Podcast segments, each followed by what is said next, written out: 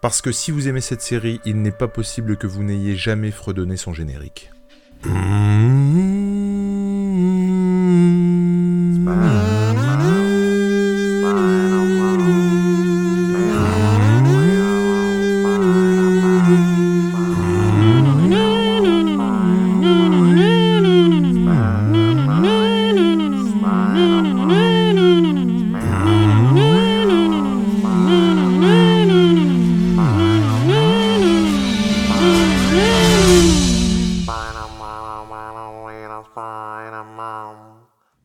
à tous et bienvenue dans cette toute nouvelle émission, ce tout nouveau podcast, puisqu'il s'agit ici de Spider-Man, ou Spider-Man, comme disent les Anglish, le podcast animé. Avec moi ce soir, et pour les autres épisodes à venir, j'ai envie de dire, j'ai l'honneur, le plaisir, le privilège d'accueillir Monsieur Anto Webed. Comment allez-vous? Bonsoir. Ça va. Non mais tu m'intimides avec tes intros là. Tu, tu... Avec un tout nouveau matériel de qualité et je suis extrêmement fier euh, de faire ce. Et de... Alors, pour ceux qui nous écoutent, ça fait trois semaines qu'on doit enregistrer ce machin. Et ben rien que pour ça, ça valait le coup d'attendre. Ah oui, c'est vrai que du coup, entre-temps, j'ai eu l'occasion d'upgrader, on va pas se mentir. Donc quelque part, le destin euh, est de l'autre côté pour l'instant, et les étoiles sont alignées. Euh, et du coup, bah, je suis très content que tu aies pensé à moi pour, pour cette émission. Et Ah, pour donc, les autres à venir aussi, du coup. Et, euh, et voilà. Merci. Spider-Man en tout. C'est- Je veux dire, il y a, il y a- il y a des trucs. Ah, c'est dans, le- c'est qui dans le sont- blaze en fait, à un moment il y a- donné. il y a- voilà, il y a des, des logiques qui s'opèrent. Le webad. Et c'est de manière tout aussi logique et charivaresque que j'ai le plaisir d'accueillir Monsieur Eddy, Monsieur Vlogueur, Monsieur The Serial Vlogueur. Comment vas-tu, mon ami Eddy? Très très bien, très très bien. Je, je suis vraiment content de, de pouvoir participer à ce, ce petit, euh, cette petite émission sur, euh, sur le tisseur. Voilà. Donc je suis vraiment, euh, je suis vraiment très content. Quand on a envie de tisser, faut pas se priver. Oh, bah évidemment, allez. Bah, Allez. il, il fallait Ça, la faire à un moment fait. donné. C'est Ça, culte. c'est fait. Et puis effectivement, avec ces petites trois semaines là, on a eu l'art de teaser. De, re- de- voilà, on a, on a fait les préliminaires de cette, Ah de, oui, là, ce- c'est- de cette on a émission. préliminaire beaucoup. qui, qui- mais qui arrive enfin. Nous allons parler donc très logiquement du premier épisode, comme à l'accoutumée, comme sur les autres podcasts animés qu'on peut faire sur notre chaîne, avec euh, le Nico et bien d'autres. Euh, on vous fait le petit pitch, ensuite le déroulé, et puis après on vous dit ce qu'on pense euh, de l'épisode dans sa globalité, avant de passer au suivant. Est-ce que l'un de vous peut me faire cette justement petite fiche technique? Alors, le premier épisode, le pilote de la série euh, Night of the Lizard, la nuit du lézard, euh, avec ce magnifique accent anglais qui me caractérise, euh, sorti le. Enfin, paru, non pas paru, diffusé le 19 novembre 1994, euh, réalisé par euh, Bob Richardson, qui euh, d'ailleurs s'occupera de la réalisation de tous les épisodes de la série, si je ne dis pas de bêtises. Euh, écrit par euh, Jerry Conway notamment, donc euh, très très grand scénariste de l'univers de Spider-Man, puisque bah, c'est l'auteur de La mort de Gwen Stacy, rien que ça, et euh, qui du coup ouvre euh, la série, qui dure, qui dure 20 minutes, voilà, un peu, un peu moins de 20 minutes, je crois, 19 minutes, quelque chose comme ça. Je sais pas ce que vous en pensez, euh, monsieur Vlogueur, mais tout ça de tête, je trouve ça prodigieux déjà. Totalement de tête. Vous n'avez pas entendu les clics de souris euh, Et oui, et monsieur, euh, monsieur Podcast, euh, Eddie, Vlogueur podcast. montre. Euh, oui, bah oui, c'est du podcast, mais du coup je le dis, c'est pour ça. monsieur Vlogueur nous montre son album euh, 60 ans de Spider-Man sur la mort de Gwen Stacy que je n'ai toujours pas lu et qu'il faut vraiment que je, je lise parce que j'en ai toujours entendu parler, parler mais je n'ai jamais lu ce truc. Eh ben oui, Jerry Conway. Mais, mais c'est qu'il a raison, en plus, c'est quand même incroyable. Jerry Conway qui d'ailleurs est assisté par euh, John Semper Jr. qui je, je crois on va le retrouver beaucoup sur le, les scénarios de la série justement. Mais en, mais en tout cas, euh, je suis pas habitué à ce que ce soit toujours le même scénariste, notamment sur Batman, puisqu'il est vrai qu'on va beaucoup comparer à Batman, en tout cas moi, forcément. Euh, c'est des séries que j'ai suivies plus ou moins en même temps à l'époque. Et pour le coup, euh, on a plein de scénaristes différents, euh, même si ça reste la même équipe hein, sur Batman. Et là, de savoir que c'est le même mec du début à la fin, qui réalise les épisodes notamment, Mm. je trouve que c'est c'est assez ouf. Et on, avant de, de rentrer dans le vif du sujet, est-ce que vous, en, en quelques mots, vous pouvez me dire le rapport que vous avez à la série? Euh, parce que bah, c'est c'est différent dans la manière d'aborder les choses. Toi, Anto, du coup? Bah, c'est un peu la série qui a fait que je suis là en train de vous parler en fait, parce que ça a été l'impulsion de, tout. C'est la série que je regardais quand j'étais gamin, c'est la série qui m'a donné envie de voir le film au cinéma, le tout premier. Et du coup, euh, par, par, effet de ricochet, c'est euh, la série qui m'a permis de, voilà, de, travailler dans, le milieu que j'aime et de, de, rencontrer des personnes formidables telles que vous deux, hein, euh, évidemment, pour ne citer que vous deux. Et du coup, c'est un rapport évidemment très très très euh, nostalgique que j'ai par rapport à cette série, même si elle a de nombreux défauts, on y reviendra. Et forcément, elle a eu l'impact sur moi que a pu l'avoir par exemple la, série Batman sur d'autres personnes. Euh, D'ailleurs, elles sont quasiment concomitantes. Et c'est pas pour rien que ce sont les deux séries qu'on retient dans l'univers des super-héros, même si euh, l'une des deux est plus qualitative que l'autre. Donc pour moi, un rapport très très personnel et très très proche. Bah, pour le coup, euh, je suis d'accord avec toi quand tu dis plus qualitative, mais oui et non, parce qu'elle a au moins le mérite de te, de te montrer la, la, galerie de personnages. On, on y reviendra de toute façon. Mais, mais ce que je voulais dire par là, c'est que pour moi, il y a eu mieux sur Spider-Man en série animée par la suite. Voilà. Dans mon côté rapport au, rapport au personnage. Et grâce à toi, j'en ai découvert une, et je imagine qu'on en reparlera, qui est vraiment pour le coup hyper bien. bien. Sûr. Et en fait, le, le, seul truc, la, la grosse différence entre, euh, entre les. Entre. Euh, comment entre les deux séries, pardon, c'est que effectivement, euh, j'ai l'habitude de dire que la série Batman nous prend pas pour des cons, mmh. et je trouve que à certains égards et par moments, la série Spider-Man nous prend un peu pour des cons. Ouais, il y a plein de plein de détails derrière toutes ces affaires, mais on y reviendra, je pense, tout au long de, des émissions. Et toi, Eddie, euh, comment t'as découvert la série? Est-ce que tu l'as découvert déjà à l'époque? Ah oui, oui, oui, évidemment. Oui. Mais euh, bon, j'étais un petit peu moins jeune qu'Anto quand la série est sortie. Donc je l'ai découverte euh, un petit peu plus tard, mais ce qui ne m'empêchait pas tout de même de la regarder, parce que j'étais quand même, euh, quand même un jeune, euh, j'étais quand même enfin, vers l'adolescence, on va dire, on va dire. Mais euh, à l'époque où c'est sorti cette série-là, nous n'avions pas euh, de multiples choix tels qu'aujourd'hui pour euh, en ce qui concerne les chaînes de télé, en ce qui concerne Internet, le divertissement, l'accessibilité à tout un tas de programmes. Donc, ben, on regardait ça on regardait ça quand ça passait à la télévision parce qu'il y avait un petit peu, je ne vais pas dire qu'il y avait que ça, mais on en, a discuté parce qu'on les a regardés ensemble avec Anto euh, les, épisodes. Et euh, moi, je, regardais ça, euh, donc ça, passait le dimanche matin. Et le dimanche matin, ben voilà, c'était un petit peu les rendez-vous sacrés.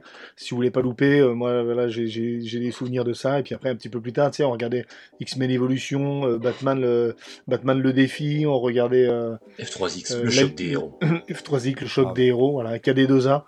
Euh, on regardait, tu sais, la Ligue des Justiciers aussi. Voilà, donc c'est un petit peu, ça fait un petit peu partie de, de, de cette galerie de séries euh, qui, ont, qui ont un petit peu bercé notre, notre enfance, adolescence et qui ont forgé notre goût pour le genre super-héroïque. Mais de toute façon, je ne sais pas si c'est très objectif, parce qu'on est toujours nostalgique de ce qu'on a vu et vécu. Mais en l'occurrence, je trouve qu'on qu a été extrêmement gâté en termes de qualité de, de dessin animé à notre époque quand même. Quoi. Bah, to totalement. totalement. Je veux dire, quand, quand tu fais le bilan, je tiens entre Spider-Man, X-Men, euh, Batman, euh, après Batman Beyond, Superman, la, Superman complètement, la, la, Ligue des Justiciers, c'est vrai des Justiciers, c'était incroyable, moi j'adorais. C'est quand même fou quoi, toute cette période. Et moi, alors le problème c'est que je, je c'est très bizarre en fait le rapport que j'ai à cette, à cette, série. Je me souviens que j'ai regardé, je me souviens que j'adorais, je me souviens pas du tout que c'était dimanche en revanche. Et c'était fou. Enfin, pour moi, c'était à l'époque, ça passait sur Téfou. Ah ouais matin. Ouais. Ah, tu vois, pour moi, c'était déjà passé. Euh... Après, moi, et... c'était les rediffusions, hein, parce que forcément, je l'ai pas vu en 94, j'étais pas né. Mais euh, je l'ai vu. Oh la euh... vache Allez, ça y est. Ah la vache il est vieux Allez Non, mais je suis né un an après, ça va, tu vois. Mais, euh, mais j'ai vu ça quand je devais avoir peut-être 5-6 ans, quelque chose comme ça, donc euh, tout début des années 2000, vraiment en 2000, 2001, bah, juste avant le film, en fait. Et, du coup, c'était les rediffusions, moi aussi, c'est pour ça, parce que c'était pas le même créneau que toi. Oui, bien sûr. Mais, mais bon, de, coup... de, de, toute façon, ça c'est le genre de truc qui passait au moins ou le mercredi ah, oui. ou un, ou un euh... truc comme ça. C'était, qui est passé jour, longtemps, hein. très très très longtemps. Ouais, ouais, rediffusé un paquet de fois. Je, je les connais par cœur, hein, les épisodes, donc euh, c'est pour vous dire à quel point c'est repassé. Je me souviens que j'aimais bien, mais j'ai très peu de souvenirs des épisodes en fait. Euh, alors moi, je suis, un, je suis un peu pareil que toi, moi. Alors, et très bizarrement, cet épisode, l'épisode de ce soir, celui dont on va parler, enfin de ce soir, de ce matin, de cet après-midi, suivant l'heure où vous écoutez le podcast, hein, vous faites ce que vous voulez, vous n'êtes pas obligé d'attendre le soir pour l'écouter, hein, on est d'accord. Mais euh, et pour le coup, euh, je m'en souviens très bien. C'est quelque chose qui m'a marqué. Alors aussi parce que le, si je dis pas de conneries, et Anto, euh, tu, tu es aussi la caution Spider-Man, donc tu es aussi là pour me m'arrêter si je dis des conneries. Mais il- les épisodes euh, qui relatent euh, ces faits-là euh, par McFarlane, bah, ils, ils m'ont mais transcendé. Moi, j'ai adoré ces épisodes-là. Et McFarlane du coup, c'est hein? Pourquoi McFarlane? C'est McFarlane qui a fait les épisodes. Ah, le... ah, mais tu... ah oui, d'accord, toi tu parles de l'arc euh, Tourment. Tout à fait. Oui, oui, c'est vrai. C'est vrai que. Putain, c'est oui, en plus c'est sorti 3-4 ans avant la diffusion. Donc, Ah ouais, là, c'est- tu, com- tu commences ta phrase en disant la caution Spider-Man et qui commence d'entrée de jeu à te contredire, là ça. Mais Non, parce que moi je pensais mais au lézard de, de Stanley et Steve Ditko, en fait, tout simplement. Ouais, mais c'est vrai ouais. que j'ai oublié qu'il y avait l'arc. Et ben moi, j'ai- moi ce- cette version, je Ouais. l'ai pas euh, connue en fait. Oui, oui. J'ai connu vraiment que euh, la, la version McFarlane. Même si au passage, le- évidemment, on en reparlera aussi, mais l'animé est beaucoup plus family friendly que euh, l'arc tourment en question qui était, Ah, qui était hyper dense, enfin hyper dur en termes de, de visuel. Enfin, moi, c'est un, un de mes arcs préférés et t'as tout à fait raison de le souligner. Ah ouais, et moi ça m'a du coup on, on va en reparler mais ouais donner envie de bah, mais bien sûr Venom tout ça mais j'aime bien parce que du coup il fait référence à ce- pas ce qu'il connaît on- Eddie hein, quand je dis il il fait référence à ce qu'il découvre en ce moment Oui. et du coup c'est c'est vraiment mais ça- ton, ton plaisir fait plaisir à voir en fait Et Non, mais est- c'est parce que vous rendez, vous rendez pas compte. Pour moi, je suis comme un ouf. En fait, vous dites McFarlane. Je sais, je sais qui c'est. Je sais, ce je sais ce qu'il a fait en plus, tu vois. Ça, et moi, tu, serais et venu- tu, et tu l'as au bout du bras c'est Ouais, ça qui est incroyable Et tu serais, et tu serais venu il y a un an en arrière, tu m'aurais dit McFarlane, je t'aurais dit à tes souhaits, tu veux un mouchoir, t'as quelque chose? Tu veux qu'on appelle Toi? Je veux dire. Mais non, mais oui, c'est vrai. Et, Non, et, et, et puis un an plus tard, euh, le gars vient d'acheter l'omnibus de Doctor Strange. Je veux dire, Voilà. il y a quand même eu un travail de fond que t'as fait, Anto, qui est absolument prodigieux. Ah, je, je l'ai euh, voilà, je l'ai éduqué comme si c'était mon propre fils. Alors, quelque part, t'as créé un monstre, parce que... Ah bah on pour, sa, pour sa famille, oui. ça, c'est on en parlait sur le Saturday Night Geek Live, euh, il a basculé, c'est terminé. on Complètement. le Il est irrécupérable hein, pour le coup. C'est ça. Mais en tout cas, euh, voilà. On, on va commencer le, le, le déroulé si vous le voulez bien. Donc, euh, déjà, ça commence avec une séquence d'intro où le Spider-Man, euh, forcément, est en l'air. hein. Euh, il est euh, en train de, de- de tisser, j'ai envie de dire. On a des gros plans sur Deux ces fois. qui. C'est bien, deux fois la même vanne, c'est cool. Non Je sais que Je tu les aimes beaucoup, mais- quand même. Mais en tout cas, on a, on a, on a un gros plan sur euh, ces poignées qui effectivement euh, envoie de la toile. Il se balance. On a euh, le titre euh, et euh, on a le titre de l'épisode, pardon. Et on a des. Moi, ça, ça m'a hyper choqué, ce que j'avais pas vu quand j'étais gamin. Mais on a des... le dessin, les perspectives sont étirées en fait. Mm. Je sais pas si vous aviez fait gaffe à ça. Mais en fait, toutes les perspectives des immeubles sont hyper étirées pour nous donner cette sensation de, de, de- non seulement de profondeur, mais du fait que bah, se balance de la vitesse et tout. Et ça, j'avais pas forcément euh, vu ça euh, la, bah, la- la première fois, quoi. Et on a vraiment l'impression d'être à l'intérieur des cases de comics. Je trouve vraiment qu'on a transposé des trucs du, du comics, quoi. On a un Spider-Man qui veille, on se retrouve dans les égouts, il y a deux employés. Et il y en a un qui euh, se la pète en disant qu'il a travaillé à la déloche. Oui. Euh, Il y a voilà discussion entre eux. Ils sont interrompus par un monstre qui est filmé en contre-plongée, en contre-jour. On n'en distingue pas bien la silhouette, mais en tout cas déjà, je trouve que euh, et c'est une similitude qu'on peut retrouver aussi avec Batman. Le premier épisode de Batman, il y a Man Bat Mm. euh, et euh, qui fait peur. Et je trouve que là, on est vraiment dans la peur et on a vraiment une créature qui, qui, qui fout les jetons. Je sais pas ce, qui- ce que vous en pensez, mais en tout cas, qui, qui, qui fait peur à voir. Bah, il est beaucoup plus impressionnant que ce qui sera par la suite dans la série, parce que forcément c'est sa première apparition, et qu'il y a vraiment une, une réalisation qui iconise en fait le vilain. Et Ouais, parce qu'en plus, on- joue un petit peu sur l'inconnu, sur l'obscurité, on joue sur le, le huis clos, le- ils peuvent pas s'échapper, on joue un petit peu sur, sur tout ça et l'impuissance des, des- des protagonistes à ce moment-là, euh, elle est totalement immersive. C'est-à-dire qu'on est totalement, euh, on est totalement pris par le par l'action qui est en train de se dérouler à, à l'écran et on, on est pris tout de suite dedans. Je trouve que c'est vachement, euh, ouais, c'est vachement immersif comme, euh, comme réalisation pour un animé. Euh, c'est vrai qu'après, comme dit Anto, ce sera peut-être un petit peu moins le cas dans la suite. Mais sur le départ, je trouve que c'est vachement bien réussi, surtout le, moment où ils essayent de monter à, l'échelle, où tu as justement encore, encore une fois cette, cette perspective un petit peu fuyante, avec un point de fuite qui se trouve euh, très, très sur les hauteurs, et tu as l'impression qu'ils vont jamais y arriver, et tu, et tu sais pas exactement ce qui arrive derrière, et je trouve que c'est... Ben moi, je trouve que c'est vachement bien foutu. Mais je trouve que c'est d'autant plus intelligent que justement euh, l'attaque aurait pu euh, complètement se passer dans, le, dans, le, dans les égouts. Et du coup euh, dire aux gens que bah, la menace elle est dans les égouts et c'est pas vraiment ce qui va se passer puisque ils essayent de s'enfuir et il y en a un qui se fait attraper la jambe et qui se fait attirer sous terre. Donc pour le coup ils sont remontés. Et le fait qu'il agit non seulement en dessous mais aussi au dessus je trouve que c'est très cool et, d'ailleurs, d'ailleurs, tu vois ce que, ce que tu dis, ça, rappelle, et je pense qu'il y a, je pense qu'il y a vraiment une recherche euh, dans ce but-là. Je pense que pas, même plus qu'une recherche, une, une, inspiration. Il y a un côté euh, les dents de la mer quand tu regardes ça. C'est-à-dire que tu ne vois pas la créature. Et, euh, et tu, tu, mais, mais dans la réalisation, je vous invite à le revoir. Quand tu vois les personnages en haut, en fait, tu sais pas ce qui se passe et tu as vraiment un côté, tu, le, danger qui vient des profondeurs et qui vient les attaquer, même quand tu les crois sortis d'affaires, tu sais, un petit peu comme dans les dents de la mer, quand ils arrivent mhm. quand même à se mettre sur le bateau, bah t'as quand même la créature qui vient, qui euh, le danger est toujours présent. Je pense que c'est ça en fait qui rajoute euh, à, ce côté un petit peu immersif dont je parlais tout à l'heure, c'est justement le fait de ne pas le voir tout de suite le lézard, parce que si tu le vois, en fait tu mets tout de suite un, visage ou une apparence sur la peur et du coup ben, c'est moins angoissant que si tu la vois pas et que tu sais pas d'où elle va venir. Excusez-moi, vous avez une chaîne spécialisée cinéma? Non, parce que c'est. En fait, littéralement, je suis euh, sur les fesses depuis le début, parce que 17 hommes, et je pense que je vais me retirer euh, de la compétition, et je pense qu'il a gagné, on peut le dire très honnêtement. C'est bon, j'ai donné tout ce que j'avais. L'analyse est juste parfaite en fait. Là. Je pense que vous vous, rendez tous compte hein, de toute façon, mais l'analyse est juste parfaite. Dissertation 20 sur 20.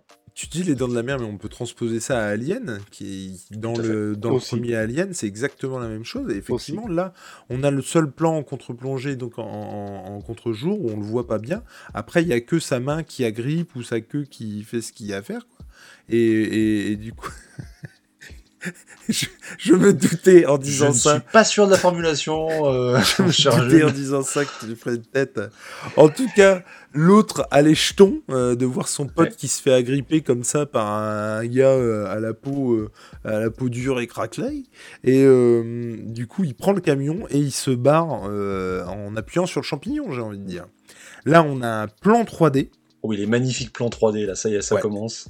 Alors ça, c'était, c'est très bizarre parce qu'on est à une époque où justement on veut montrer qu'on sait faire de la 3D. Et à l'époque, c'était un truc de fou.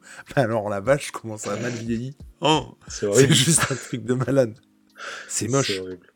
Par contre, au moins le, personnage de, Spider-Man est iconisé dans la scène. T'en parlais au début, mais euh, la scène où il se, rue après le, camion, avec le thème musical derrière et, euh, les, coups de caméra qui sont, euh, qui sont très bien pensés. Il y a juste cette 3D absolument immonde qui, qui vient gâcher tout ça.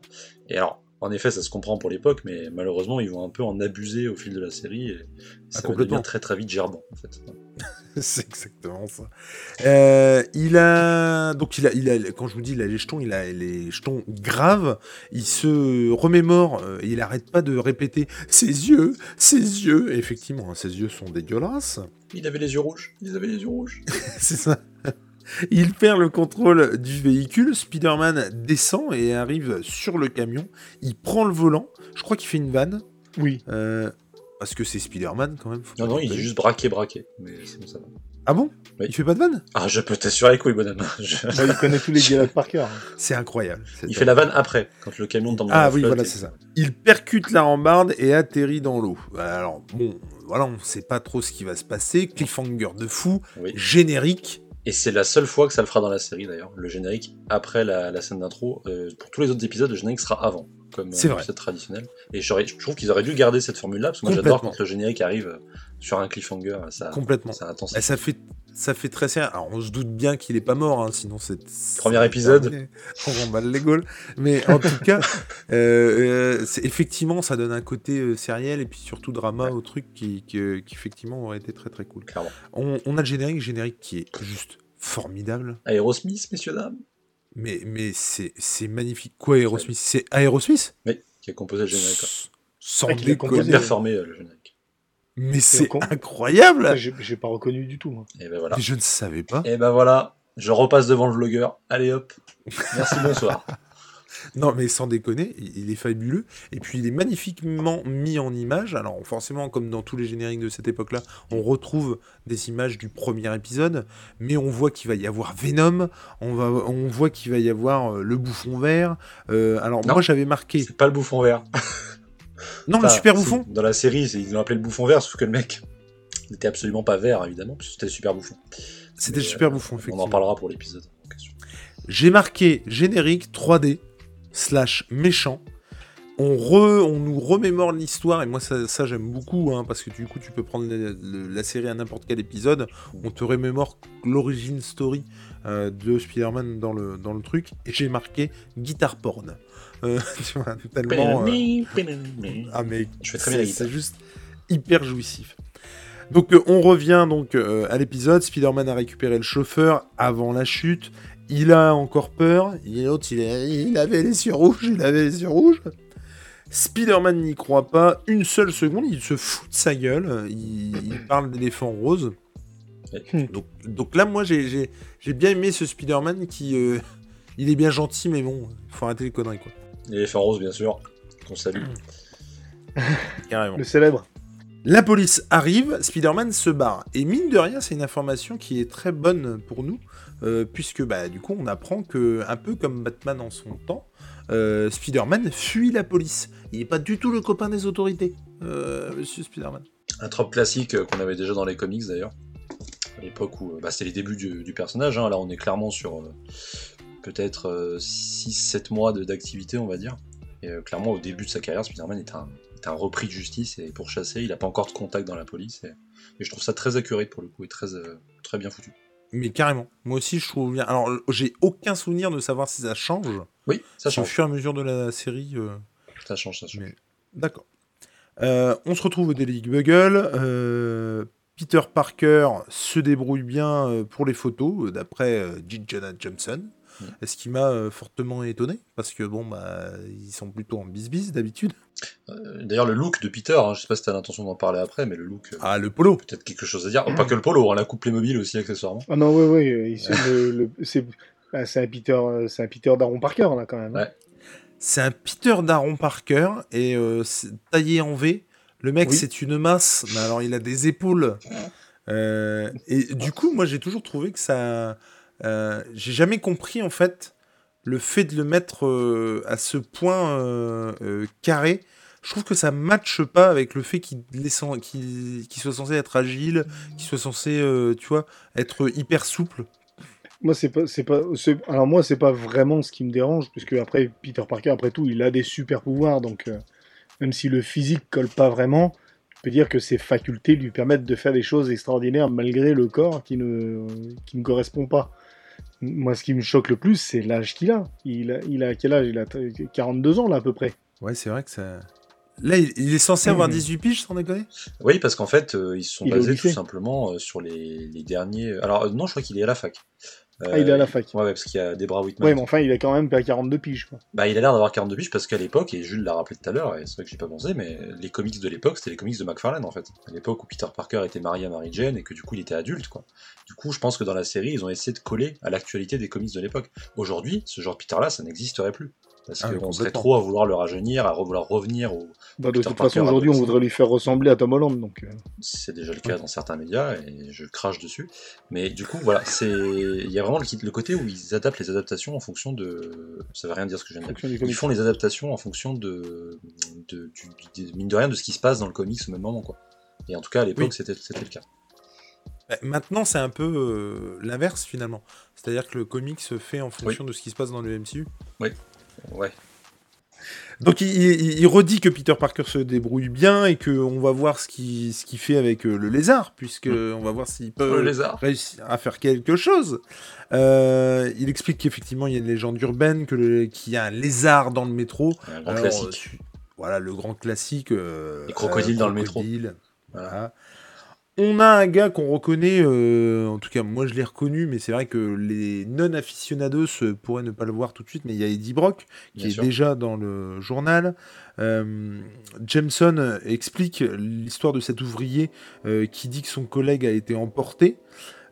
Et alors, je, là, j'avoue que je ne sais pas ce qui s'est passé. C'est-à-dire qu'on on part de ça, et genre dans la même conversation, on passe à... Alors deux choses qui m'ont fait très bizarre. On passe à Kurt Connors. Alors déjà, euh, comment dans la même conversation on peut passer à Kurt Connors et genre arriver si vite au truc? Ouais. Et alors, deuxième réflexion, ben moi c'est Kurt Connors en fait. Le nurse, je l'avais pas. Est-ce qu'il y a un stagiaire qui s'est trompé d'orthographe ou comment ça se passe? Ils disent Connors? Ah ouais ouais, puis alors non seulement ils le disent, mais je me suis dit c'est un défaut de traduction. Oui. Bon, ça peut arriver. Sauf qu'après ils vont à son bureau, on va le voir dans le déroulé, et sur la porte c'est marqué Connors. D'accord. Ah oui, bah, est-ce il- qu'il y a eu un problème au doublage et l'autre dessinateur il s'est dit putain, on est obligé de rattraper sa connerie, on peut pas rappeler Maurice? Bon, bon, on va changer la lettre. tu vois Ah, c'est con, j'ai un week-end de 3 jours. non, mais alors par contre, clairement, je pense qu'il y a dû avoir euh, une- ce qu'on appelle une couille dans le potage au niveau de, de l'adaptation du personnage. Voilà. Je pense qu'ils ont dû juste se gourer, parce qu'en plus, c'est une erreur très fréquente euh, avec Ah ce oui genre de nom de famille-là. Ouais, ouais. C'est pas la première fois que je la vois, et ça arrive très souvent. euh. Et du coup, moi, ça m'avait euh, fait Ouais. bizarre. Et fun fact aussi, si je dis pas de conneries, le man bat, et du coup, ça m'a vraiment fait bizarre. Alors après, euh, dans les autres épisodes, on arrêtera peut-être là les, les comparaisons. Mais premier épisode man bat, premier épisode lézard, Ouais. premier épisode man bat, je crois qu'il s'appelle Kurt aussi. Kirk. Kirk. Autant pour moi. Mais du coup, tu vois, il y a quand même des similitudes. entre Bah, c'est le scientifique euh, qui vrille et qui se transforme en grosse bête géante et que le justicier doit arrêter. Clairement, il y a des, exactement des- ça. des gros gros parallèles à faire sur les deux premiers épisodes. Clairement. Mais c'est fou que, que ouais, ils partent là-dessus sur euh, pour les deux, quoi, tu vois. Mm. Parce qu'il y avait bien d'autres épisodes à, à faire, quoi. Mais en tout cas, effectivement, là, j'ai marqué en gros What the fuck, Kurt Connors. Qu'est-ce que c'est que ce bordel? Et effectivement, en gros, il passe tout de suite à. euh, bah non, mais allez voir un peu les savants qui ont travaillé sur les reptiles. Ah, Kurt Connors. En même temps, il n'y en a pas beaucoup à New York. Hein. C'est pas faux. Les spécialistes de l'herpétologie, euh, bon voilà. Hop, c'est calé. On nous prend un petit peu pour des jambons. Ouais. Et ben. Bah, c'est un épisode de là, 20 minutes, hein, donc forcément, euh, Oui, il faut prendre des raccourcis, voilà, sûr. faut aller à l'essentiel. Et c'est vrai que quand tu le remates après plusieurs années, moi je l'avais pas vu depuis longtemps, il y a beaucoup de raccourcis dans cet épisode. Franchement, par, même par rapport à d'autres, je trouve. Alors, ce qui n'enlève rien au fait que c'est hyper cool, mais euh, c'est vrai que pas moi, cligner ça des yeux, ça m'a un peu perturbé. Euh, et surtout de se les faire en parallèle, du coup, avec Batman, en l'occurrence. Du Mm. coup, tu, tu- forcément, tu te rends compte de beaucoup plus de trucs. Euh, on apprend que c'était le prof de Peter Parker. Parce qu'il y a une réminiscence comme ça, un petit souvenir. Euh, il travaille sur les gènes avec les reptiles, c'est un véritable génie. Peter est chargé de, du coup de l'interview, et c'est là, tout de suite, dès le premier épisode, qu'il y a une rivalité qui s'installe avec Brock, qui du coup est, euh, est comment, euh, mis de côté sur ce, sur ce truc.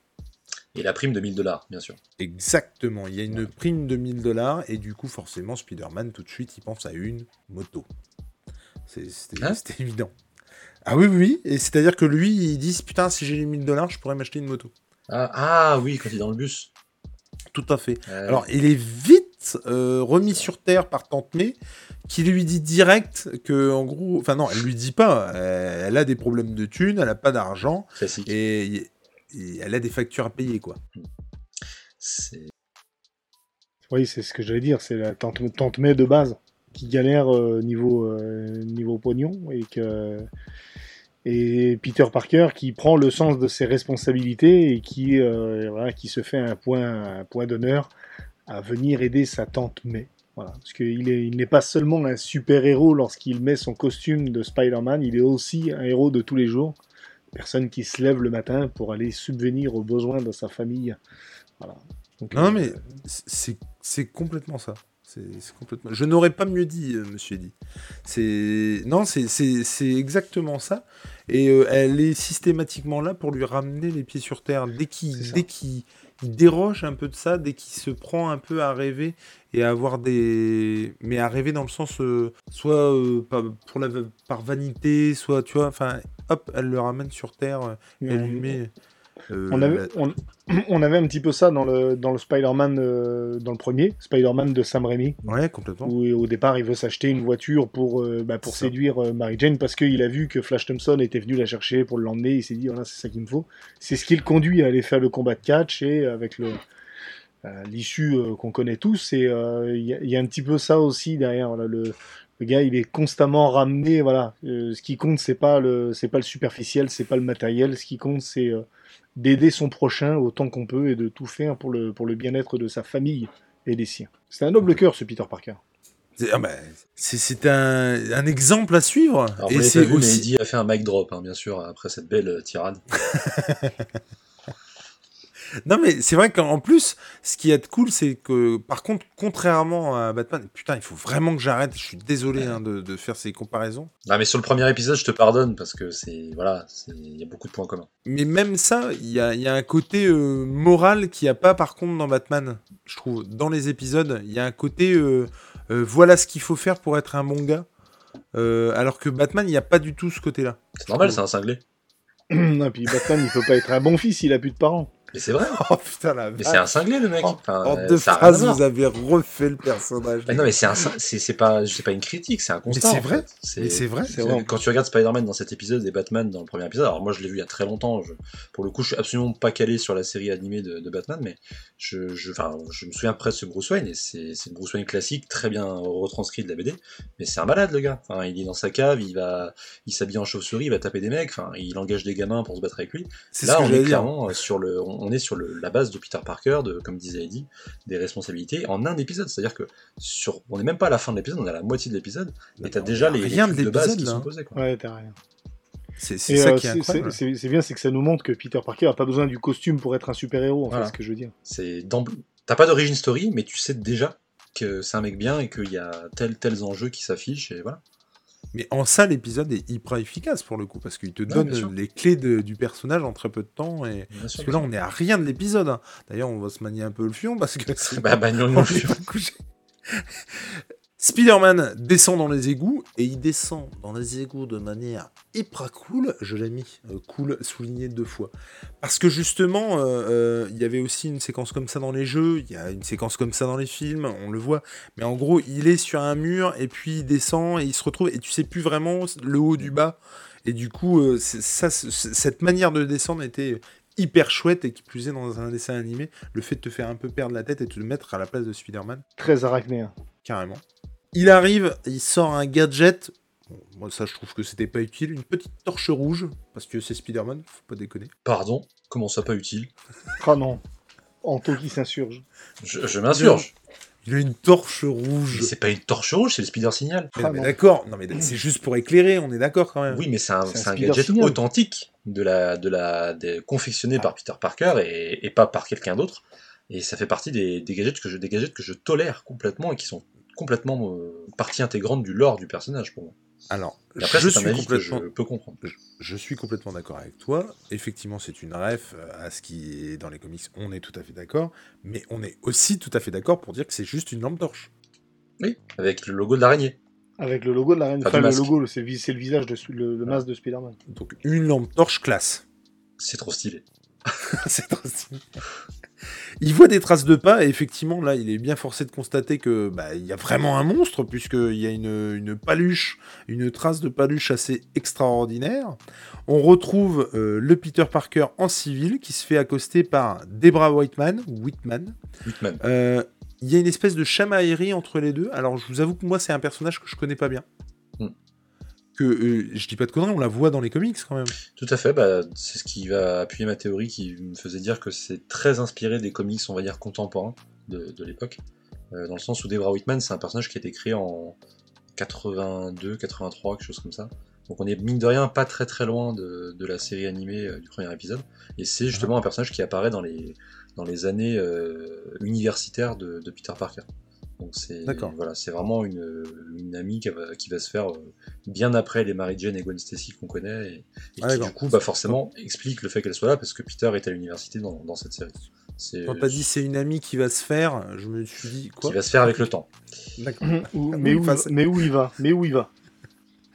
Voilà, il n'y a pas que moi qui suis tordu ce soir, voilà, évidemment.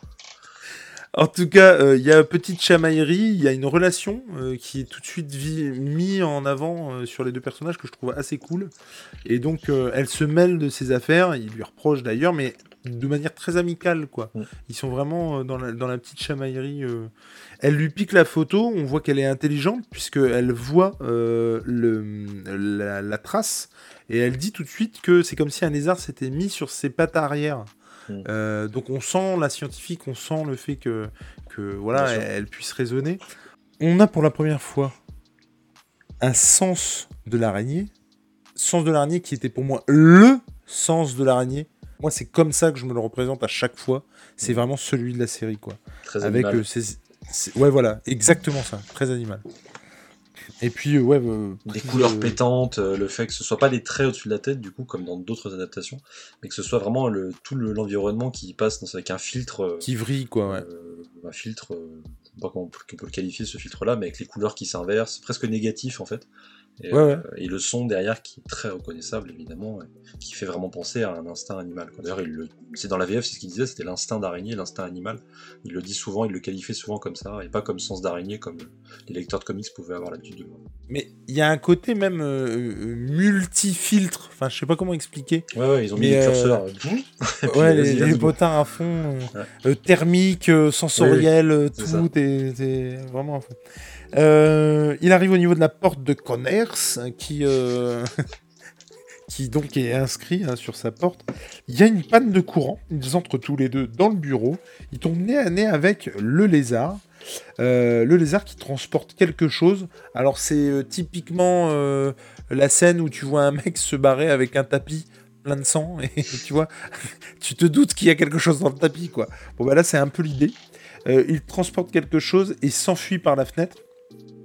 Et alors là moi je me suis dit, soit elle est très bête, soit il y a un gros problème. Parce que donc le gars se barre par la fenêtre. On, comprend très vite que eux ne font pas du tout le rapprochement avec Conners en fait. Et que euh, bah, c'est le lézard qui aurait pris euh, le docteur, le professeur Conners, et se serait barré avec lui. Pas du tout, pas à un moment, ils se disent que le lézard peut... C'est compréhensible, parce que c'est les débuts de carrière du personnage, donc il n'est pas encore habitué à avoir des événements. Alors, hormis lui-même, bien sûr, mais il n'est pas encore habitué à avoir des événements si. euh, Ça, c'est compréhensible.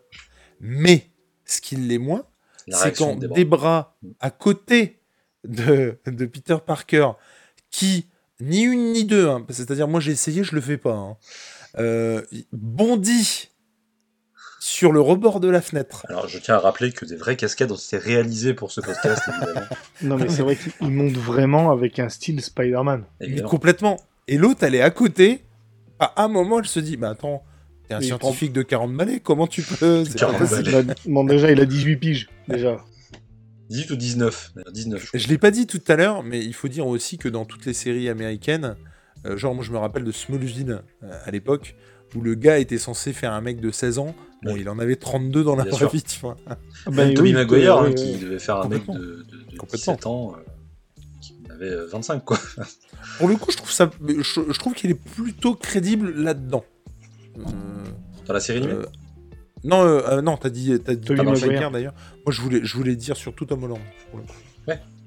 On continue ou on oui, se fâche Comment ça se passe On continue, ok. Mais il faut bien qu'il soit crédible dans quelque chose. Ouais, bah, pas dans Bah, Spider-Man si, au ni niveau- Uncharted. au ni- voilà. Allez, hop, Au niveau de l'âge, mais si, arrête, fais pas ton hater à deux balles.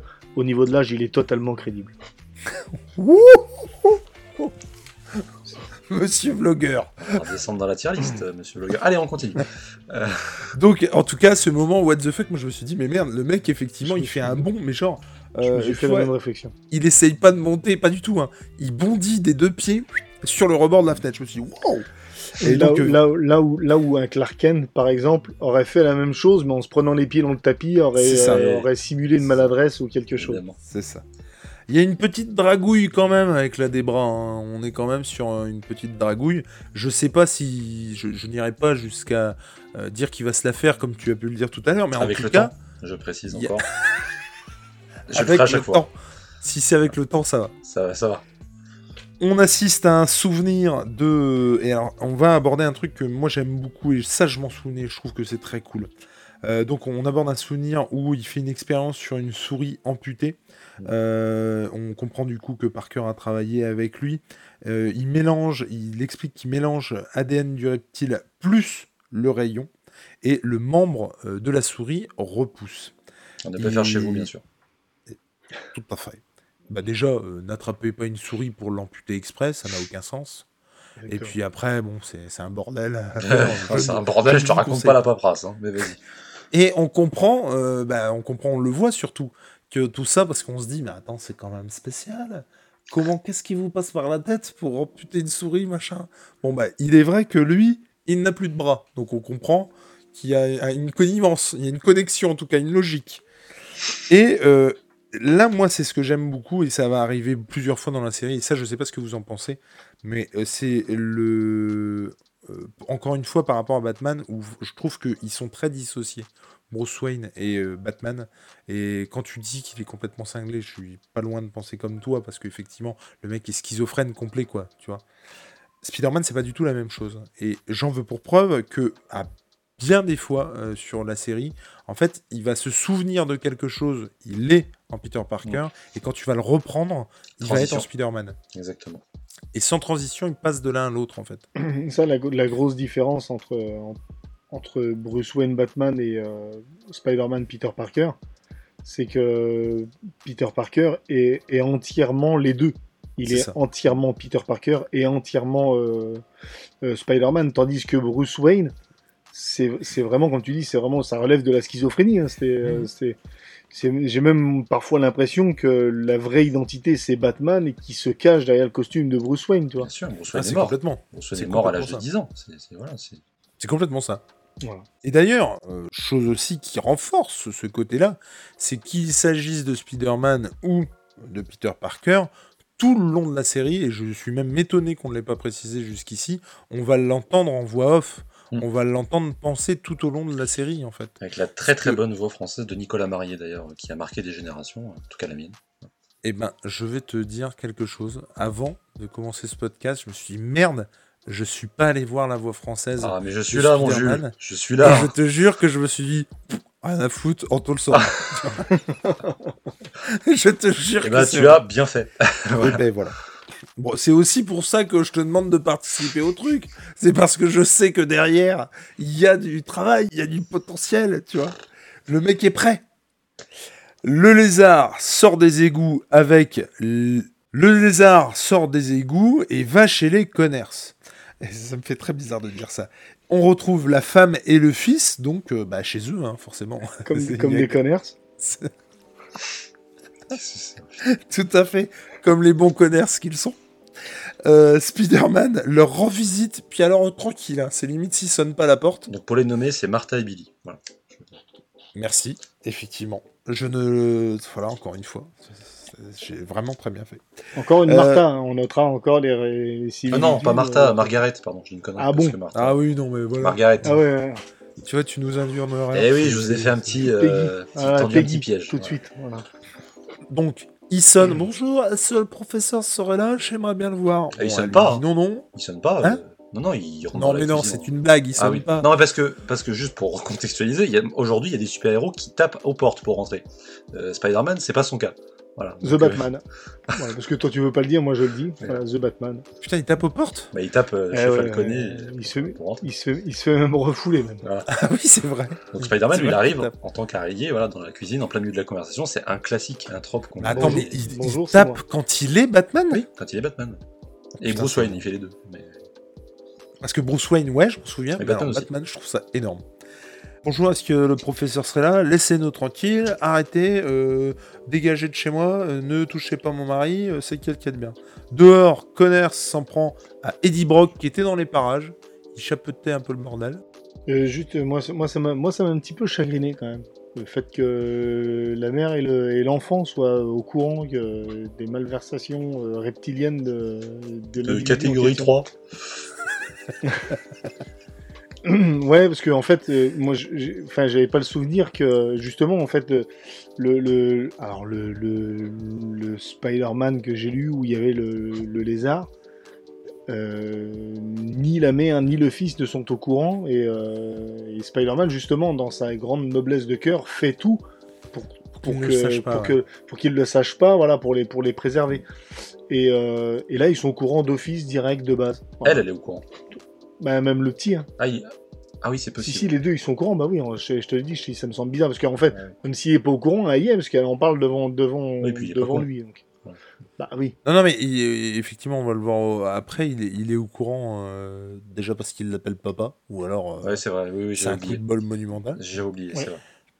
En tout cas, euh, il s'en Tu prend. comprends, à- bien sûr. il dit, oh oui, bien sûr. Parce qu'il faut que j'ai l'air d'être, voilà, d'apporter quelque chose, tu vois. Pas du tout. Et pas de retirer.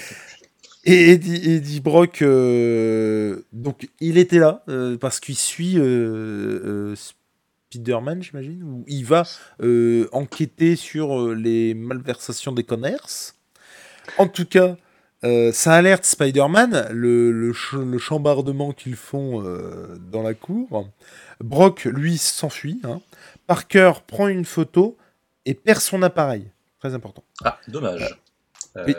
Ma photo à 1000 dollars. Je sais plus comment il le sort, mais c'est un truc comme ça. Mais alors, le problème, c'est que euh, je crois qu'après, il- récupère l'appareil quand même, parce qu'il est pas con. euh. Ouais, mais ce qui, ce qui est intéressant quand même, c'est que c'est qu'il connaît quand même ses priorités. Et c'est même s'il rêve d'avoir 1000 dollars, bon, bah tant pis, ça passe après, euh, ça passe après le, le, le, le fait de devoir sauver quelqu'un. Alors, oui, mais j'ai quand même noté que la première chose à laquelle il pensait, c'était de faire la photo. Faut Bah, déconner quand même. Ah, c'est oui, Spider-Man, attends, il, je veux voilà, dire, il essaie euh, d'allier l'utile à l'agréable. Exactement, Certains diront ce que oui, mais il pense aux factures de sa, de Ouais. sa, de sa tante. En tout cas, il fait la seule blague euh, à laquelle tout le monde pensait depuis le début du bazar. Il le traite de sac à main. Le futur sac à euh, main, bien sûr. Celle-là, elle était euh, indispensable. On voit que le lézard est hyper agile. Il est fort. Il l'envoie valser comme une poupée de chiffon.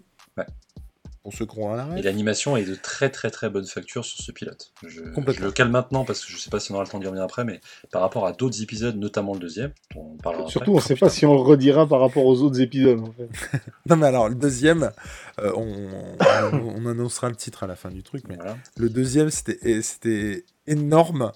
Et en fait, j'ai eu un, un deuxième effet qui se coule à la fin du deuxième. Bref, on en Bon, reparlera. très bien. Mais c'est vrai que l'animation sur le premier épisode, elle est vraiment béton, je trouve. Et elle- comme tu dis, les, les actions sont très bien découpées, très bien rythmées, très lisibles. Euh, et quand tu vois qu'il balance ne serait-ce qu'une bah, une petite trottinette contre un mur, tu sens l'impact de la trottinette Ah, contre le mur. Enfin, complètement. ça fait vraiment genre le mec est hyper balèze quoi. Et du coup, Non, mais- Peter a pas intérêt à se faire choper. non seulement les scènes sont bien découpées, non seulement l'animation est bien faite, mais la bagarre, elle est vraiment bien faite. Même quoi. si euh, il n'avait pas le droit de mettre des coups de poing. Ah ouais? Il y a toujours une parade dans la série, tu regarderas bien, parce que euh, à l'époque, sur la, sur la chaîne de la Fox, du coup Fox Kids, euh, c'était interdit en fait de, pour le, aux animateurs de, euh, Mais- de mettre des scènes avec des, de la violence euh, Mais tu montrée. vois pas le bordel. Non, mais il y a, y c'est pas c'est le truc, c'est- c'est-à-dire que même les armes à feu qui sont Oui, dedans ne sont pas des armes à feu, c'est des armes laser. C'est des armes Ouais. laser, Oui, non, mais pour d'accord. les mais mêmes raisons. Et le Punisher, du coup, Ah, bah, vas-y, C'est le. Punisher, vas-y. Ils s'en sont bien, ils sont bien démerdés pour le coup, mais voilà, on en parlera. aussi. Là, on va faire une, une baston entre le lézard et le. Mais il faut pas un coup de poing. Vous démerdez comme vous voulez. Ah, ouais, tu, vois, tu vois pas le bordel Ah bah c'est ouais, ouais, bah ouais. ah. C'est incroyable. C'est là que c'est là qu'il faut il faut être créatif et inventif pour les euh, pour les euh, pour les dessinateurs, pour les scénaristes. C'est vrai que le mec, c'est pas Luke Cage, quoi, heureusement, parce que sinon ils auraient été vraiment dans la merde. Mais c'est ce que tu disais tout, tout à l'heure euh, dans, dans la première partie du truc. Euh, comme dans Les Dents de la Mer, comme dans Alien, le fait, pour pallier à des trucs euh, où c'est euh, merdique, j'ai envie de dire, euh, de costumes ou parce qu'ils n'ont pas le bon truc ou pas le bon effet, et ben ça, ils rivalisent d'ingéniosité pour justement pallier à ça. Et c'est ça qui est bon aussi. Et le fait que là ce soit une contrainte, ça peut aussi amener à des super trucs, quoi. Mais d'a- d'ailleurs, ça, ça, ça me rappelle un petit peu ce qui était en place dans les années 30 aux États-Unis, qui s'appelait le code A. Tu sais, où il n'y avait pas le droit de montrer de, de, de scènes de nu, il n'y avait pas le droit de montrer de scènes de violence, il n'y avait pas le droit de montrer de meurtre, il n'y avait pas le droit de montrer tout ça. Et des, les réalisateurs comme, euh, tu vois, euh, Howard Hawks quand il avait fait euh, Scarface à l'époque. Bon, pas le, je parle pas du Scarface de Brian De Palma, mais l'original. C'est-à-dire qu'à chaque fois qu'il y avait un mort à l'écran, pour ne pas le montrer, il se débrouillait pour rajouter dans le cadre une croix. Euh, Hitchcock, euh, pour simuler, pour, pour, une scène d'amour entre un homme et une femme, te, te mettrait un, train électrique qui rentre dans un tunnel, euh, des, des choses comme ça. Il rivalisait d'in- d'ingéniosité pour te faire comprendre des choses sans pour autant te les montrer et ce qui, euh, ce qui apportait, je pense, ça apportait un plus au niveau de la qualité euh, des œuvres. Et là, ils sont un peu obligés de faire la même chose. De la même manière, dans Psychose, la scène de la douche, Elle serait pas ce qu'elle est si euh, il avait pu mettre le- la lame dans le truc. Quoi. Purement et simplement, exactement. Oula Et là, vous vous dites, alors, mais qu'est-ce qui se passe avec la voix du Jules? Eh ben, je vais vous le dire. C'est pas compliqué. Les 20 dernières minutes de ce podcast, ma piste est complètement foireuse. Ça coupe, ça grésille. Bref, c'est la mouise. Donc, votre serviteur a passé un temps incommensurable à se redoubler. Euh, en essayant d'aller dans le ton, mais vous imaginez bien que c'est pas toujours évident. Vous aurez donc une version un peu trafiquée de la chose, j'espère que vous ne m'en voudrez pas, mais euh, sinon, bah, l'épisode tombait à l'eau. Et ça, c'est pas possible. Voilà, je vous laisse, encore une fois, désolé, puis bah du coup, je remets un petit coup de la phrase d'avant. Voilà, bonne fin d'épisode à tous. Chose. De la même manière, dans Psychose, la scène de la douche, Elle serait pas ce qu'elle est si euh, il avait pu mettre le- la lame dans le truc. Quoi. Purement et simplement, exactement. Et ça marche aussi avec le Comics Code Authority, bien sûr, euh, puisque évidemment ça s'est répercuté sur le comics dans les années 50-60. Et euh, du coup, forcément, il y a eu des interdictions, il y a eu des, des- des- des ajustements qui ont dû être faits euh, par les auteurs, et euh, du coup pour éviter certains sujets et réussir à, à proposer des, des scènes qui soient pas trop euh, violentes pour les, les jeunes publics. D'où le combat de ce cher Frédéric Vertam, Frédéric Vertam, euh, qui avait écrit euh, La séduction des innocents, je dis pas de bêtises, et, euh, enfin of the Innocent, et qui du coup racontait dans ce livre comment les comics rendaient les, les gamins fous, en fait des meurtriers potentiels, alors que bah, évidemment ce n'était pas le cas. Enfin voilà, c'est on sent tout le côté où la série elle récupère des, des problèmes de société, des enjeux, on va dire, euh, judiciaires, en quelque sorte, parce qu'il y a eu des procès, des machins comme ça, euh, des trucs qui héritent de presque 50, 60 ans d'histoire. Oui, on a fait une grande parenthèse. Mais non, mais c'est- très très bien. Non, non, non, non, c'est pas après, c'est ça qui est bien. C'est très très bien. Comme je le disais tout à l'heure, effectivement, il se prend une avoinée par le lézard, mais alors quelque chose de mignon. et là on entend Billy qui sort, le petit Billy. euh, qui dit Oh, Papa, arrête Laisse tranquille, Spider-Man Donc l'autre, il dit Comment ça? Papa? Cunners Tu vois? Kenners Kenners Que Genre, bon, bah, il comprend euh, Peter Parker. Qui n'est pas le meilleur détective de l'épisode, il faut bien l'avouer. Bah non, puisque c'est Batman. Il faut suivre un peu. euh. On assiste à un souvenir où effectivement il a utilisé son rayon sur lui-même. Pendant ce temps-là, à l'extérieur, dans l'ombre, Brock prend des notes. Spider-Man empêche littéralement Brock d'en parler. Il le suspend à un... Tu m'as fait peur. Moi aussi. C'est dégueulasse. Ça, je- et- ça, je, et ça, je le laisserai. Je, je- j'en fais le serment. Il le suspend.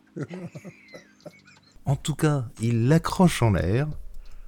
Et du coup, on peut dire qu'il franchit quand même certaines limites parce que euh, Brock, euh, même si on va le voir par la suite, euh, c'est vrai que bah, il devient ce qu'on sait qu'il devient. hein, ça va quand même être Ven- Venom le bonhomme. Mais euh, pour le coup, là tout de suite maintenant, le gars euh, ferait pas de mal à une mouche. euh, euh, il, il- est plutôt euh, voilà à faire son taf. euh, ok, des photos, du pognon. Ça reste un connard, un riviste qui fait du zèle, mais n'empêche. Bah, il est là pour faire son taf, le beau. hein. Non, mais c'est ça. Mais du coup. il- Oui, mais Non, mais je suis d'accord, mais bon. c'est Eddie Brock. En tout cas, il franchit certaines de ses limites et il le met hors d'état de nuire. Il dit, euh, c'est pas des gens à fréquenter. attention. mais non, mais en plus, Eddie Brock, en plus, pour le coup, on en a pas parlé, mais il est très accurate aussi par rapport à sa version euh, comics. Enfin, c'est à l'époque où Eddie Brock était dans les parages, hein, parce que maintenant ils en ont plus rien à foutre. Enfin, ils font ils font presque le symbiote sans Eddie Brock maintenant. Mais à l'époque, c'était euh, la seconde moitié de Venom et il avait un background, il avait quelque chose, il avait ils avaient établi quelque chose. Et là, je trouve qu'il le prépare très bien dès ce premier épisode. Et, ah, et puis moi, même si j'aime bien ce que Donny Cates a fait avec le personnage, le gros problème c'est qu'ils essaient d'en faire quelqu'un de gentil, quoi. Ce qui, enfin, ce qu'on peut entendre au bout de 30 ans d'existence, mais c'est vrai qu'à l'époque, ils ont pas fait l'erreur d'en faire un side. Ou quoi, ils ont vraiment préparé le mec en tant que futur super vilain. Et je trouve ça vraiment bien.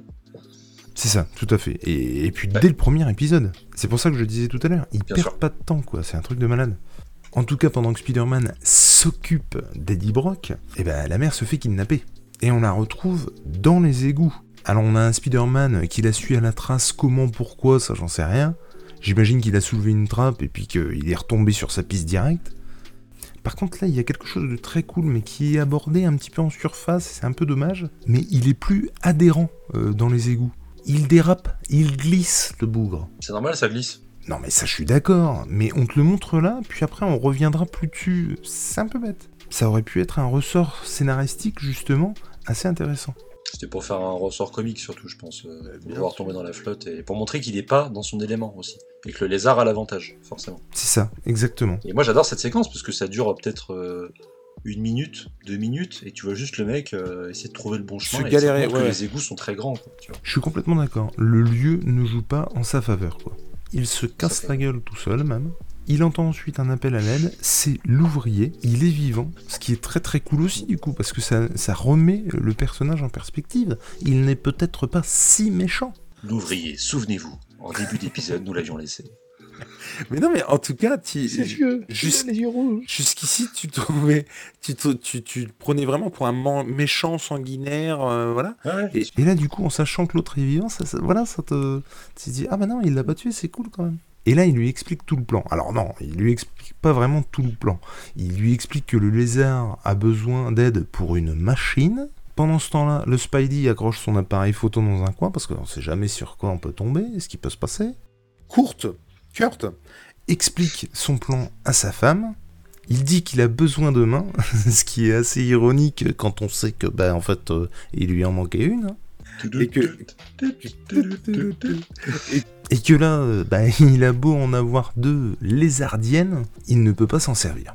Il a besoin de sa femme pour mettre au point la machine. Avec celle-ci, il veut transformer tout le monde en monstre, en lézard. Il ne veut plus qu'il y ait de souffrance. Elle lui explique et le met devant le fait, euh, il n'est pas supérieur, il ne peut même plus servir de ses mains et elle fait mention de son fils, elle lui rappelle son fils. Et c'est bien le, seul, la seule chose euh, qui va le ramener à la réalité. Et qu'est-ce qu'il y a? On va essayer de continuer. Qu'est-ce qu'il y a? Vous me faites chier, vous êtes deux gros dégueulasses, et du coup maintenant, ça y est. Ah, il, pense il a besoin des mains de sa femme pour la machine, putain, merde, comment tu veux Tu couperas, bien sûr, tu couperas. Oui, bien sûr.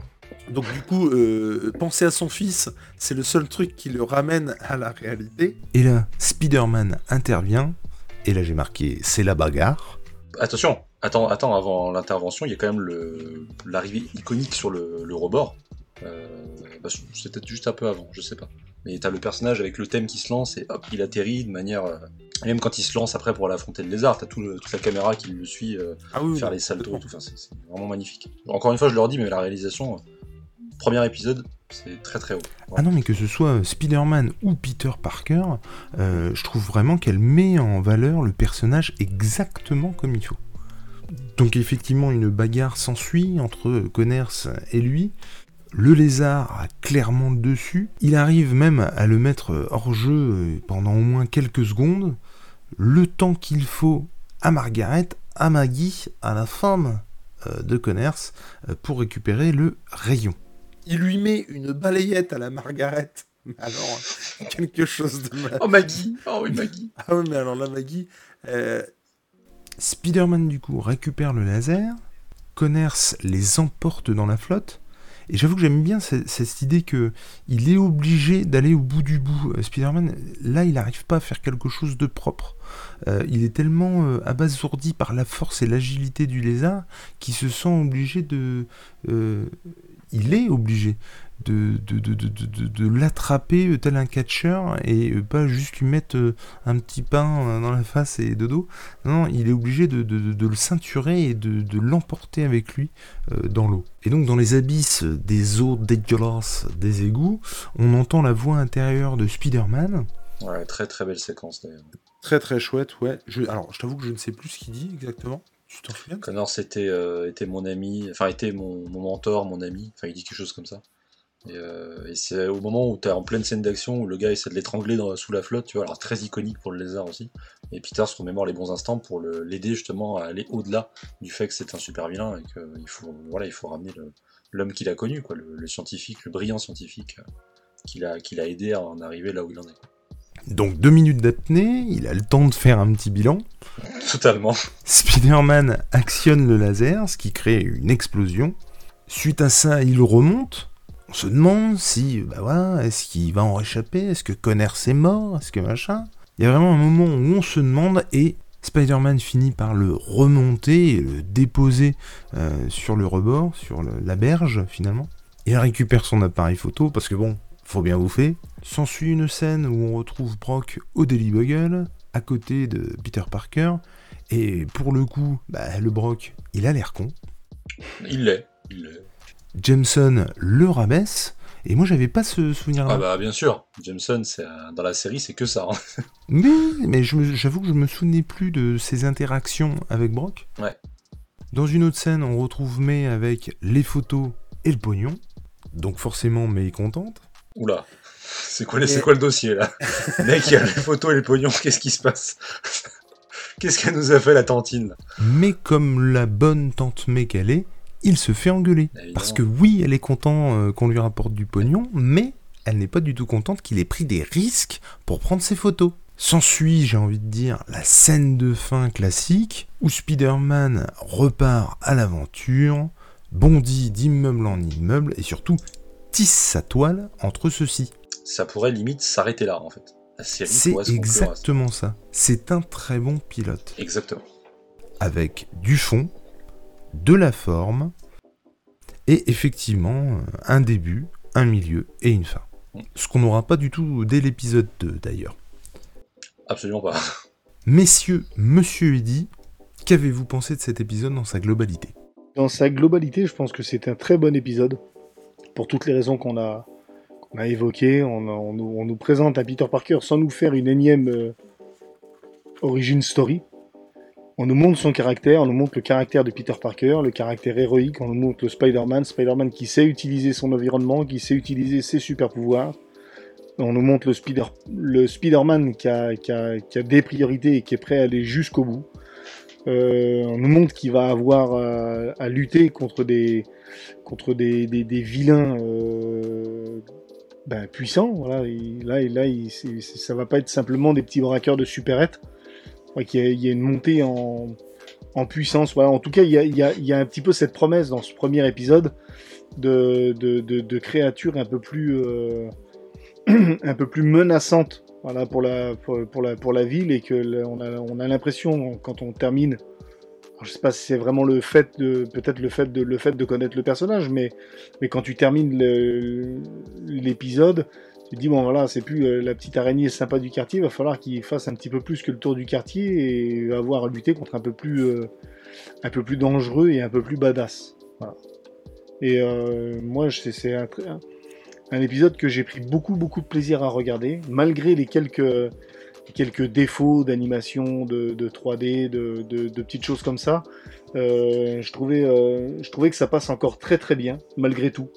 Même au niveau de son histoire, au niveau de, même au niveau de l'animation, moi j'ai pas, j'ai pas eu le même, euh, vraiment le même sentiment. Toi, je, la, scène qu'on parlait au départ, je m'excuse, je parle beaucoup, mais ah non, la, scène, la, scène qu'on voyait au départ, moi je trouvais bah, je trouvais qu'elle était vachement bien foutue. Tu vois, la scène dans les égouts. Toutes les scènes dans les égouts, en règle générale, je les trouve bien foutues parce que parce que t'as une as une vraie sensation d'être d'être dans ce huis clos, tu vois, un petit peu comme tu dis à la à la Alien ou les trucs comme ça. T'as ouais, moi je, moi je, moi j'aime bien. Moi, j'ai bien aimé, j'ai pris beaucoup de plaisir et je trouve que c'est un, un, un bon épisode, voilà. Qu'est-ce que tu veux que je dise d'autre? À part que c'était un bon épisode, c'était un bon épisode, et puis voilà. Eh bien, je suis tout à fait d'accord avec toi.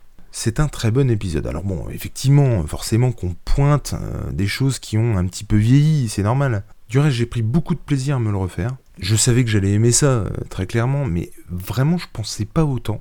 Et surtout, je me rendais pas compte à quel point ils avaient développé la mythologie Spider-Man et ne serait-ce que quand tu regardes le générique, tu t'en rends compte en fait. Avec la backstory de Spider-Man qui t'est rappelé, euh, le, la galerie des, super vilains euh, qui t'est euh, montré aussi. Dans les épisodes ensuite, la manière dont t'es développé Spider-Man, d'aller de l'un à l'autre, de te faire entendre ses pensées, d'être avec lui, d'être en sa compagnie au fil de ses aventures de te montrer ce qu'il est en tant que Peter Parker, mais aussi en tant que Spider-Man, et euh, la, symbiose entre les deux.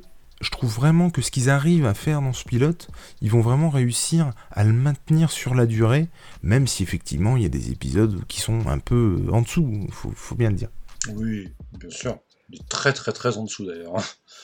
Et autant vous le dire tout de suite, le 2 en fait partie euh, de, ces épisodes un peu en dessous, même s'il va aborder des personnages iconiques qui vont vraiment euh, euh, poser les premiers jalons de, l'histoire qui va se prolonger au fil des, épisodes.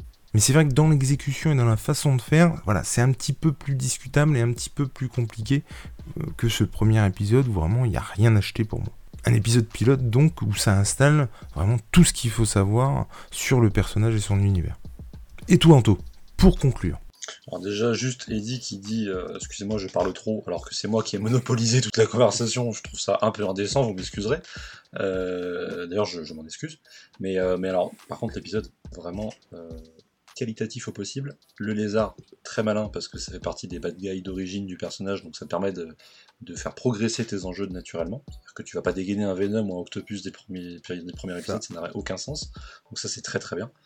Euh, à côté de ça, il y a, comme vous l'avez dit, un respect du lore, un respect de, la mythologie du personnage, qui prouve que, encore une fois, tu peux faire une origin story euh, tout en montrant les éléments essentiels. Voilà. Donc euh, pour moi, c'est réussi de ce point de vue-là. Et, à côté de ça, bah, très, très bien rythmé, peut-être même trop rythmé, apparemment, mais bon, c'était le principe aussi, c'était le, c'était le jeu. Hein, c'est le format aussi. Comment? C'est le format aussi qui C'est le format, oui, bien, sûr. Mais à côté de ça, voilà, ça, ça, ça, a rempli sa mission et ça a permis de, de, de à plein de jeunes, jeunes enfants, enfin à plein d'enfants, d'accrocher directement avec le personnage. Et évidemment, encore une fois, j'en ai fait partie. Voilà.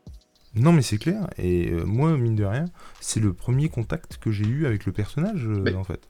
C'est-à-dire, moi, je me suis pas mis aux comics tout de suite je te dis, alors, pas longtemps après, parce que les, voilà, les premiers souvenirs que j'ai, c'est les épisodes de McFarlane. Mais en l'occurrence, je pense vraiment que c'est le premier contact que j'ai eu avec le personnage euh, du tisseur, quoi. Et pour le coup, je trouve que c'est plutôt de bonne facture quand t'es gamin et que tu te prends ça en pleine gueule, quoi. Ouais. Non, bah complètement. Bah, ça fait partie des meilleures adaptations pour moi et, je trouve que bah, on a de la chance, quoi. Enfin, je veux dire, on, on était quand même bien lotis. Euh, ça fait un peu vieux con le discours, mais on était quand même bien lotis euh, à l'époque. Euh, t'en parlais au début de toute façon avec les séries, de, les séries animées de l'époque. Voilà, c'était quand même pas rien et ça valait dix fois ce qui sort actuellement sur les séries d'animation centrées juste sur le personnage. Il ne reste qu'à la prochaine fois, on se retrouvera pour l'épisode 2 en compagnie des deux Guélurons pour un épisode qui s'appelle L'araignée robot.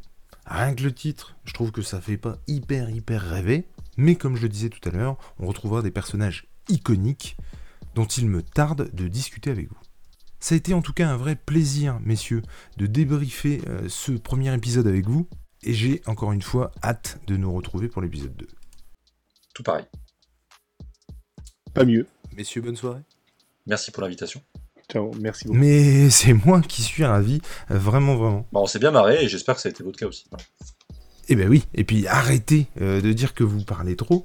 Euh, moi-même, à chaque fois, j'ai un peu la hantise, pour ne rien vous cacher, euh, que, je veux dire, les épisodes font quand même 20 minutes, hein, que ce soit ça ou, ou, Batman, le podcast animé. Et à chaque fois, je me dis, mais le truc fait 20 minutes, on va pas avoir à dire ou, à tenir sur la longueur.